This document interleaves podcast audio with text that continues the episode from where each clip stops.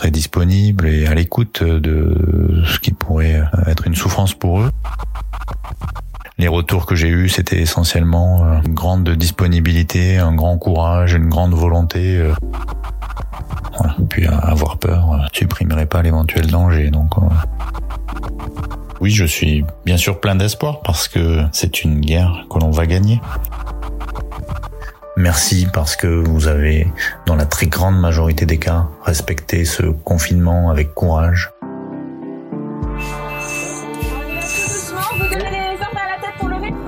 Nous sommes en guerre. C'est plus qu'un appel à l'aide. Je le dis avec solennité. Euh, les équipes sont formidables. Et la nation soutiendra ces enfants qui se trouvent en première ligne, première ligne, première ligne. C'est notre métier et pour nous c'est normal même si, si c'est difficile. C'est plus qu'un appel à l'aide. Nous sommes en guerre. Et voilà, et aujourd'hui je suis fière de, de mes équipes. Vous écoutez En Première Ligne, le premier podcast solidaire qui donne la parole aux non-confinés. Vous allez du coup entendre une ou plusieurs publicités dont l'intégralité des revenus sera reversée à la Fondation de France.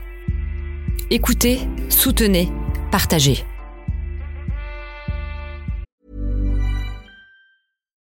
Millions of people have lost weight with personalized plans from Noom, like Evan, who can't stand salads and still lost 50 pounds.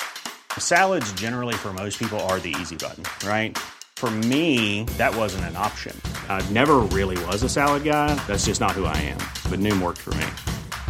Get your personalized plan today at Noom.com. Real Noom user compensated to provide their story.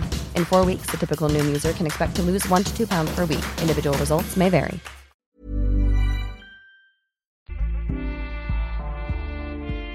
Alors évidemment, partir un mois quand on était censé partir que trois ou quatre jours, ben ça, ça retentit aussi sur la sur la famille. Moi personnellement, j'ai j'ai la chance d'avoir une femme et des enfants exceptionnels. Je les ai sentis quand je les avais au téléphone euh, extrêmement sereins et ils étaient euh, euh, conscients de l'importance de, de ces missions, à la fois pour moi et puis pour les patients et puis pour nos collègues soignants. Je les remercie, je les ai remerciés et je ne les remercierai jamais assez. Mais euh, quand euh, euh, vous êtes la compagne ou le compagnon ou, l'épouse ou le mari d'un soignant militaire, eh bien, c'est des, des concessions énormes que vous faites qui engagent toute la famille dans, dans ses choix. En tant que directeur médical et en tant que, que chef de, de cette équipe Morphée, ce sont des éléments bien évidemment que j'ai pris en compte parce que euh, ce qui s'applique à moi ben, s'applique évidemment euh, aux personnes qui étaient euh, avec moi dans mon équipe et j'ai invité au cours de, de, de débriefing, j'ai invité collectivement les personnes qui en ressentiraient le, le, besoin à venir me voir et à ne pas hésiter à me témoigner de leurs difficultés éventuelles liées à cette disponibilité que, que l'on exigeait d'eux.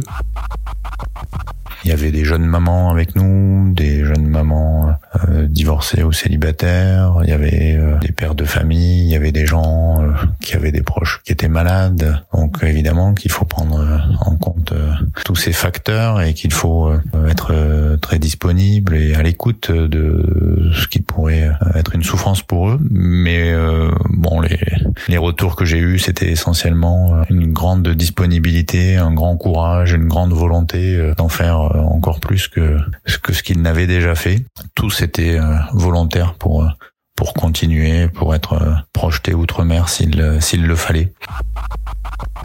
Alors, est-ce qu'on ressent de la peur ou de l'angoisse quand on est soignant et quand on est en première ligne comme ça? Très honnêtement, je ne pense pas avoir vu beaucoup de soignants qui avaient de la peur c'est vrai qu'ils ont un certain courage pour euh, aller en zone contaminée avec euh, six patients euh, infectés, avec un risque de, de, de contamination qui n'est pas nul, mais quand on est soignant, quand on est informé, quand on connaît les procédures pour diminuer ce risque, eh bien on, on est extrêmement vigilant, mais on n'a pas peur. Voilà. Puis avoir peur supprimerait pas l'éventuel danger. Donc je crois pas que, que les gens aient eu peur.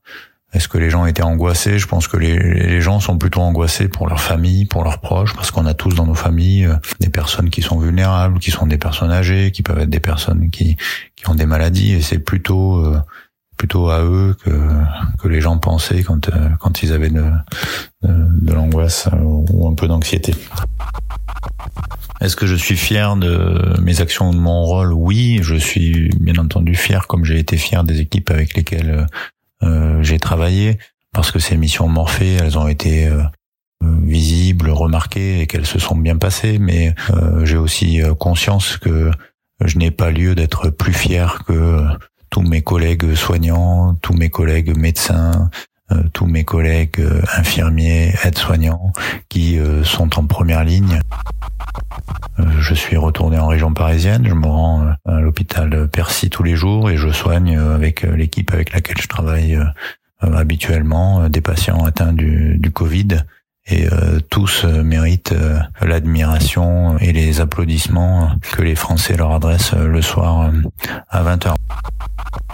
Ce qui me touche le plus aujourd'hui, bien c'est ces situations de, fin de vie où on, voit en réanimation, comme on, le voit aussi en dehors du contexte du Covid, mais où on sait qu'on on va pas gagner le combat, que, que, que, certaines personnes vont décéder de cette pathologie.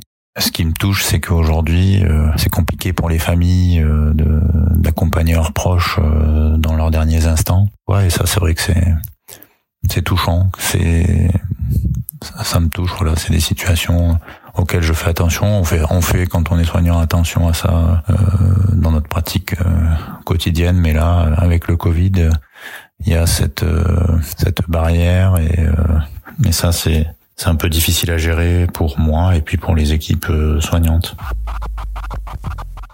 Est-ce que j'ai des espoirs pour l'après-crise? Oui, je suis bien sûr plein d'espoir parce que c'est une guerre que l'on va gagner. C'est une guerre qui va être euh, longue, mais euh, on finira par en venir à bout, c'est certain. Mais comme tout le monde, j'espère que l'élan vital qui fera suite à cette crise permettra de minimiser les conséquences économiques de cette crise. Enfin, j'ai un message à faire passer aux auditeurs je pourrais leur dire euh, attention ça va être long, attention continuez à respecter les mesures barrières, mais ce que je voudrais surtout leur dire, c'est leur dire merci pour tout ce que vous avez fait jusqu'à aujourd'hui. Merci parce que nous n'avons pas eu à mettre en œuvre de triage dans les hôpitaux aujourd'hui. Merci parce que vous avez, dans la très grande majorité des cas, respecté ce confinement avec courage parce qu'il n'y a pas eu d'émeute, il n'y a pas eu de pillage, parce que la, la République n'est pas en danger. Donc merci, merci, merci. Merci d'avoir écouté ce témoignage. Soutenez doublement la Fondation de France en écoutant cette dernière publicité. Normally, being a little extra can be a bit much, but when it comes to healthcare, it pays to be extra. And United Healthcare makes it easy with Health Protector Guard fixed indemnity insurance plans. Underwritten by Golden Rule Insurance Company, they supplement your primary plan, helping you manage out of pocket costs without the usual requirements and restrictions like deductibles and enrollment periods. So when it comes to covering your medical bills, you can feel good about being a little extra. Visit uh1.com to find the Health Protector Guard plan for you.